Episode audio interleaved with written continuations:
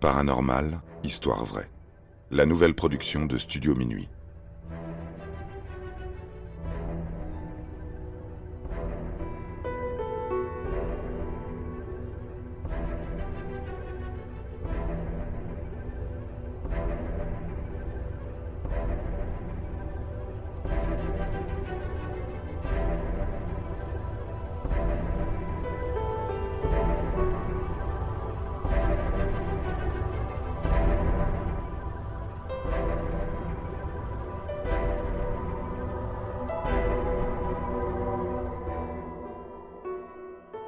Le Mothman.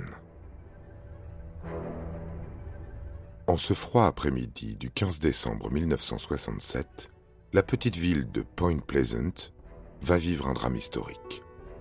Depuis la fin des années 20, la ville dispose d'un pont en fer permettant de passer de l'autre côté de la rivière Ohio et de rejoindre Gallipolis.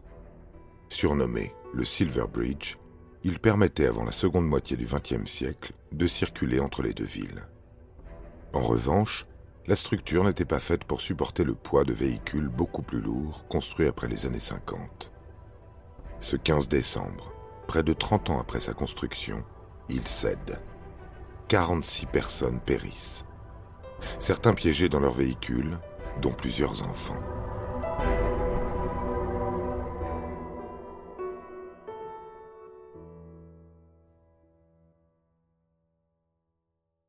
Selon l'écrivain John Keel, il aurait été possible d'éviter cette catastrophe si seulement on avait été capable de lire les signes.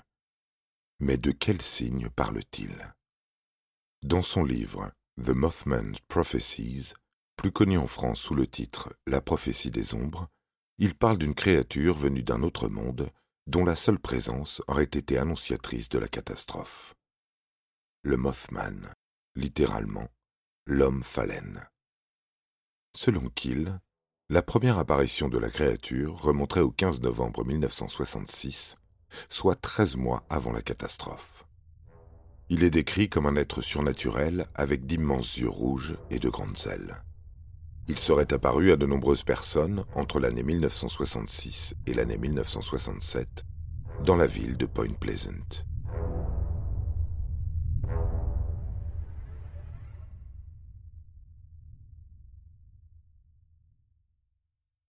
Les témoignages sont si nombreux qu'il suffit de les compiler pour en faire un livre d'une bonne centaine de pages. Le cas de ce cryptide est très particulier. Habituellement, les créatures non répertoriées bénéficient que de peu de témoins. Souvent, ils ont le mérite d'exister à travers une ou deux photographies très floues. Dans le cas de l'homme phalène, il n'y a pas de photographie. En revanche, il y a énormément de témoins de tout âge et ne se connaissant absolument pas. Peut-on parler d'une hallucination collective? L'existence du Mothman est-elle irréfutable? Essayons de comprendre ce qu'il s'est passé, ce fameux soir du 15 novembre 1966, dans la zone d'une usine désaffectée.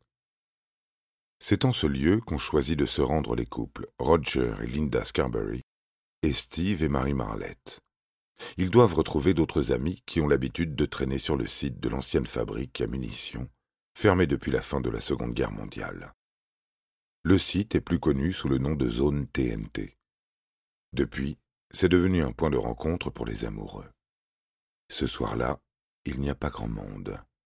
Linda et Marie attendent près du véhicule, tandis que les garçons marchent dans la zone TNT à la recherche de leurs amis. Soudain, Linda est attirée par quelque chose tapi dans le noir. À quelques mètres d'elle, quelqu'un est en train de les observer, et c'est loin d'être un être humain. Il y a, dans les ténèbres, deux immenses points rouges qui semblent se rapprocher. Un léger faisceau de lumière donne forme à la chose, s'avançant en direction des filles. C'est une créature humanoïde, se tenant sur deux pattes, de couleur grise. Linda et Marie hurlent de peur, leur mari accourt. Tout le monde saute dans la voiture. Il est temps de fuir la zone. La créature se rapproche dangereusement du petit groupe. Roger Scarberry a le pied au plancher. Malgré la vitesse maximale qu'il est capable d'atteindre, environ 160 km heure, la créature est impossible à semer. Elle ne court pas après la voiture, elle plane au-dessus du véhicule. Les quatre amis, terrifiés, assistent impuissants au survol de celui qui se fera connaître sous le nom de Mothman. Linda entend des couinements émaner de l'humanoïde pourvu d'elle.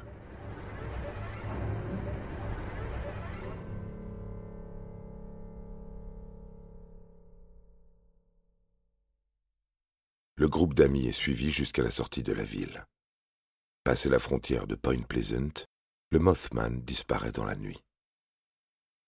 Le shérif adjoint de la ville, Millard Hals, récolte les témoignages. Il prend l'affaire très au sérieux. Le soir même, il envoie une patrouille de police fouiller le site.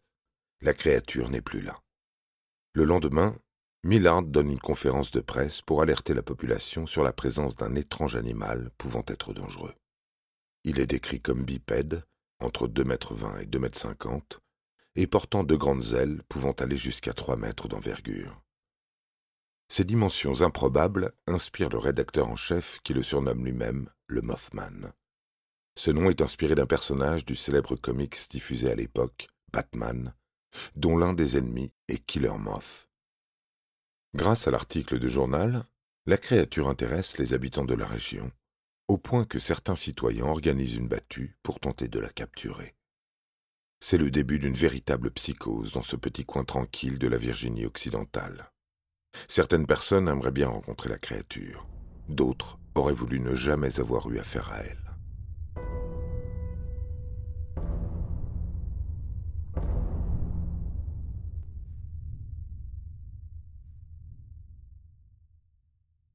Si l'on s'en réfère à la prophétie des ombres, on remarque que depuis la première apparition à l'usine désaffectée, les témoignages affluent. Le shérif adjoint Millard tient là un sacré gros dossier. Nous sommes le 16 novembre 1966 et un père et sa fille, qui ont l'habitude de se promener dans la zone TNT, aperçoivent une forme sombre allongée sur le sol. La jeune fille s'approche un peu et la forme se redresse. C'est un géant tout gris aux yeux rouges. Elle dit ne pas avoir eu le temps de distinguer s'il possédait une paire d'ailes. Elle et son père ont couru dans la direction opposée. Lorsqu'ils se retournent, la créature est partie.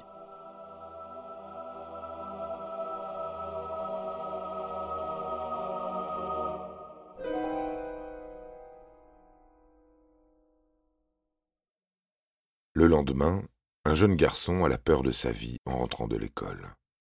Il longe la route habituelle à vélo pour rentrer chez lui, lorsqu'il se sent poursuivi par quelque chose. En regardant derrière lui, il dit avoir vu un oiseau géant fendre l'air avec la fervente intention de s'abattre sur lui. Heureusement, l'enfant s'en sort indemne. L'oiseau géant finit par disparaître. Il n'est pas sûr que ce soit le Mothman, mais évaluera la taille des ailes à près de trois mètres d'envergure. C'est un témoignage presque similaire qu'apportera un autre homme, à bord de son véhicule, le 18 novembre. Il dit avoir emprunté à peu près le même segment de route. La créature a volé au-dessus de lui pendant quelques minutes, avant de disparaître dans la forêt. Les témoins ont beau défiler dans le bureau du shérif de Point Pleasant, les policiers ne trouvent rien. Le site industriel est intégralement fouillé. Les patrouilles de police circulent dans la ville, de jour comme de nuit, mais aucune trace de la créature. On pourrait croire qu'elle est douée d'intelligence, qu'elle s'amuse à jouer au jeu du chat et de la souris avec les autorités locales. Mais dans quel but?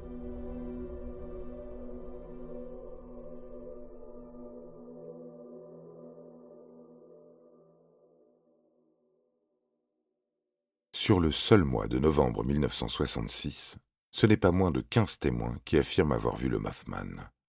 Le 24 novembre, une famille de quatre personnes a été victime de la même vision mystérieuse près de la zone TNT. Une créature bipède, grise, avec des yeux rouges et des ailes démesurées. Elle se serait contentée de les observer pendant une poignée de secondes avant de disparaître dans un coin sombre de l'ancienne usine. Un homme d'affaires de cinquante ans, qui passait par là au même moment, a également été témoin de l'apparition. L'homme phalène est imprévisible. Alors qu'on pensait que la zone TNT était l'épicentre des phénomènes, il démontre sa capacité à terrifier d'autres personnes, à n'importe quel endroit de Point Pleasant. Madame Foster affirme avoir aperçu la créature dans son jardin. Son mari peut en témoigner également, puisque c'est lui qui l'a chassée. Elle se tenait debout, sur deux grandes jambes robustes. Pour la malheureuse propriétaire du terrain, ce n'est pas du tout un oiseau, puisqu'il n'y a pas de bec. En revanche, la chose est pourvue d'une toute petite tête. Son regard est hypnotisant. D'autres diront qu'ils ont été omnubilés par les yeux rouges.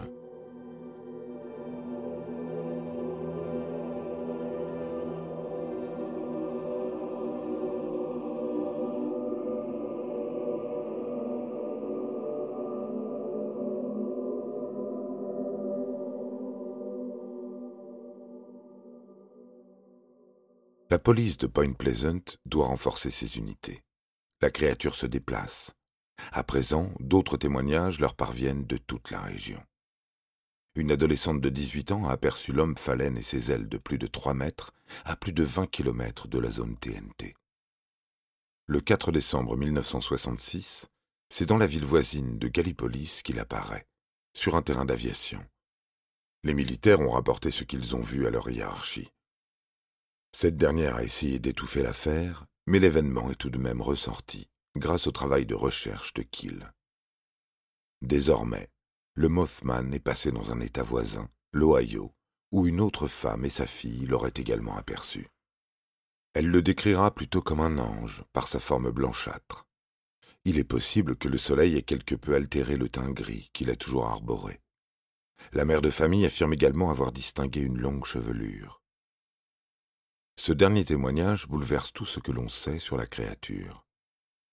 John Kill, lui-même, s'interroge sur son origine.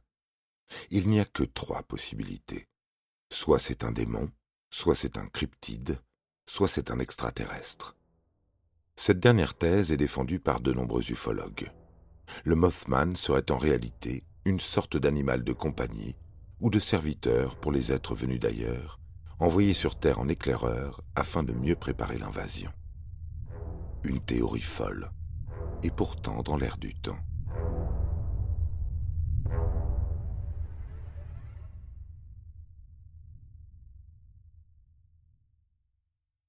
Dans les années 60 et 70, la croyance en une invasion extraterrestre est très présente.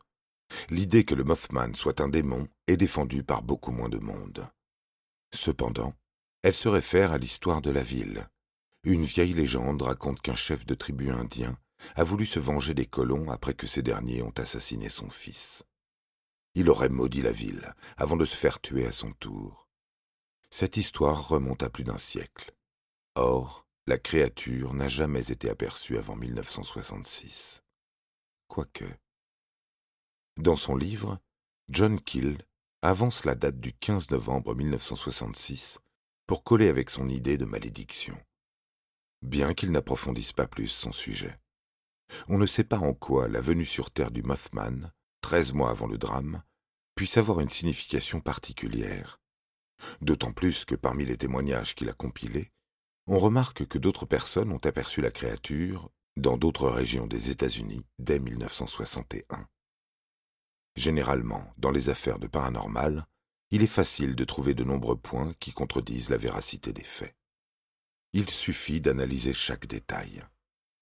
Cependant, pour certaines histoires, le mystère reste entier.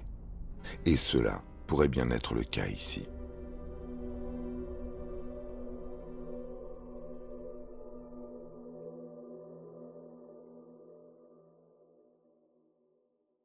On ne peut pas affirmer que le Mothman existe réellement.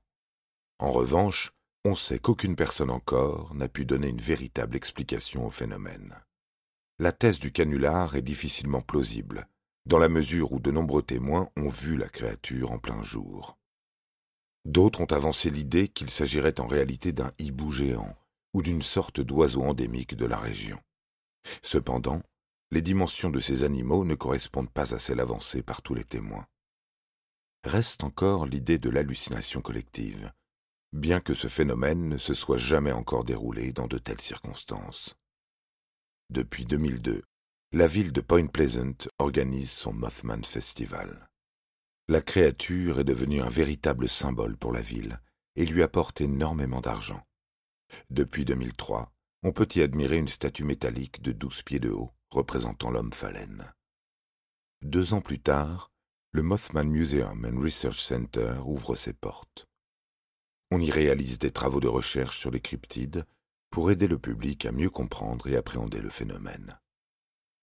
Cette histoire, très populaire aux États-Unis, ne sera connue en France qu'en 2002, après la traduction du livre de Kill, La prophétie des ombres, et la réalisation d'un film du même nom.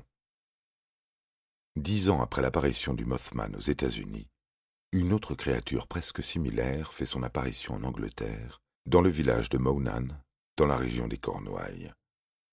Deux jeunes campeuses auraient été effrayées par la vision d'un homme oiseau à plumes. Surnommé le Allman ou l'homme chouette, il aurait été aperçu dans cette même région jusqu'en 1995.